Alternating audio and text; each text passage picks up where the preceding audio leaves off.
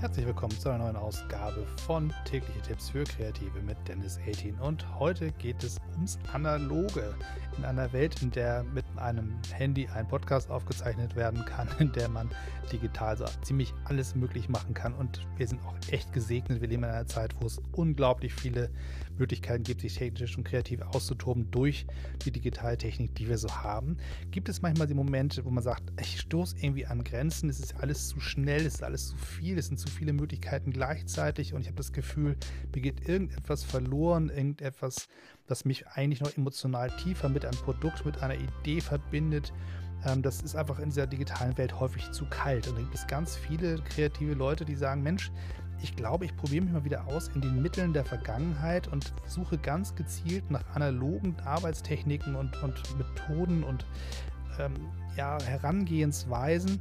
Und da gibt es ganz viele Möglichkeiten, sich auszuprobieren. Also wenn man ähm, zum Beispiel fotografiert, gibt es natürlich die einfachste Variante. Ich nehme mein Telefon raus, mache ein schönes Handyfoto und schieße das irgendwie zu Instagram und die Welt ist eigentlich auch ein Stück weit bunter geworden. Alles schön und gut. Ich bin ein großer Freund des Handyfotos und ich habe auch Digitalkameras und alles. Aber manchmal ist es einfach auch schöner zu sagen, nee, ich nehme mal wieder meine alte Minolta raus, lege einen Film ein, gute Rolle Tri-X und lauf los und fotografiere 36 Bilder.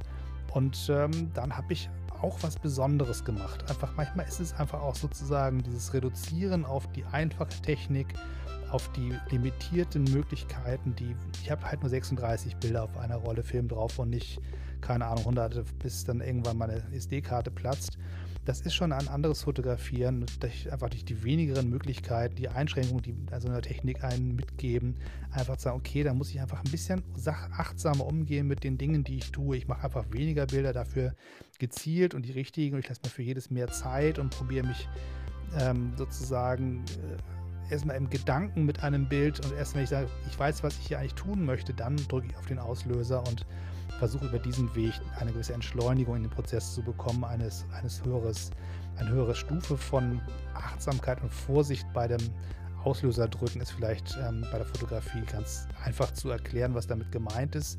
Wenn ihr jetzt aber nicht fotografiert, sondern andere Dinge tut, zum Beispiel schreibt, ist manchmal einfach das Starren auf dem Bildschirm, um eine neue Idee in das Word-Dokument reinzuprügeln. Manchmal gibt es da einfach sozusagen so eine Hürde, wo man sagt, es geht einfach nicht. Ich sehe diesen Cursor blinken auf der weißen Seite und ich habe einfach keine Ahnung, wie ich jetzt eine gute Idee entwickeln soll. Und was mache ich dann bloß? Und manchmal ist tatsächlich ganz banal der Weg raus in die Natur. Man setzt sich auf eine Bank mit einem Block und Kugelschreiber und fängt dann an, so zu schreiben wann habt ihr das letzte Mal wirklich mit einem Stift geschrieben, außer vielleicht mal so eine Einkaufsliste?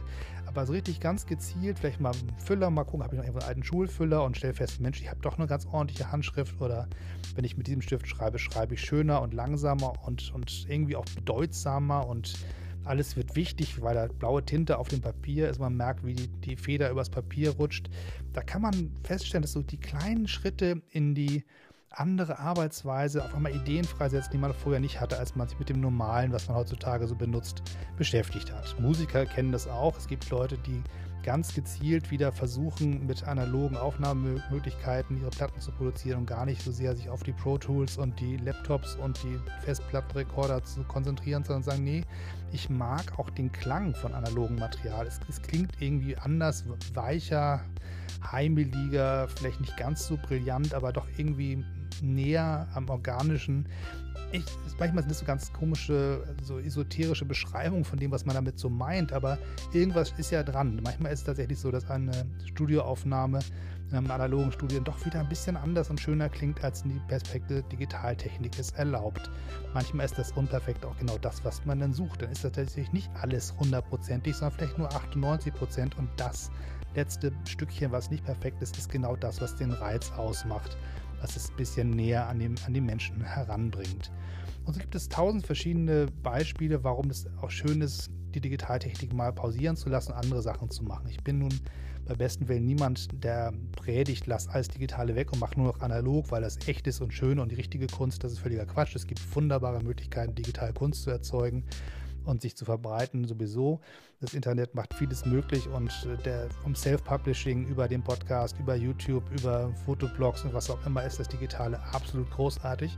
Aber manchmal sehnt man sich dann doch nach Alternativen und nach anderen Arbeitsweisen und wenn ihr feststellt, ich stecke fest in meinem normalen Arbeitsmodus, ich komme nicht so richtig weiter, dann überlegt euch einfach mal, gibt es Alternativen zu den Herangehensweisen, die ihr einfach jeden Tag macht und manchmal ist sozusagen der Wechsel von der digitalen Welt in die analoge mal auszuprobieren. Vielleicht ist das genau das, was euch wieder auf die Sprünge hilft. Das soll es wohl erstmal gewesen sein. Bis zum nächsten Mal. Abonniert den Kanal, findet meinen großen Podcast unter dennis18.de und alles andere natürlich auch, was ich so publiziere, auf dieser wunderbaren Internetseite und sonst natürlich auf allen Podcast-Suchmaschinen und Podcast-Catchern oder wie man diese Programme heißen, wo man Podcast hört. Ihr wisst schon, was ich meine. Bis dann, bis zum nächsten Mal. Tschüss und immer schön weitermachen.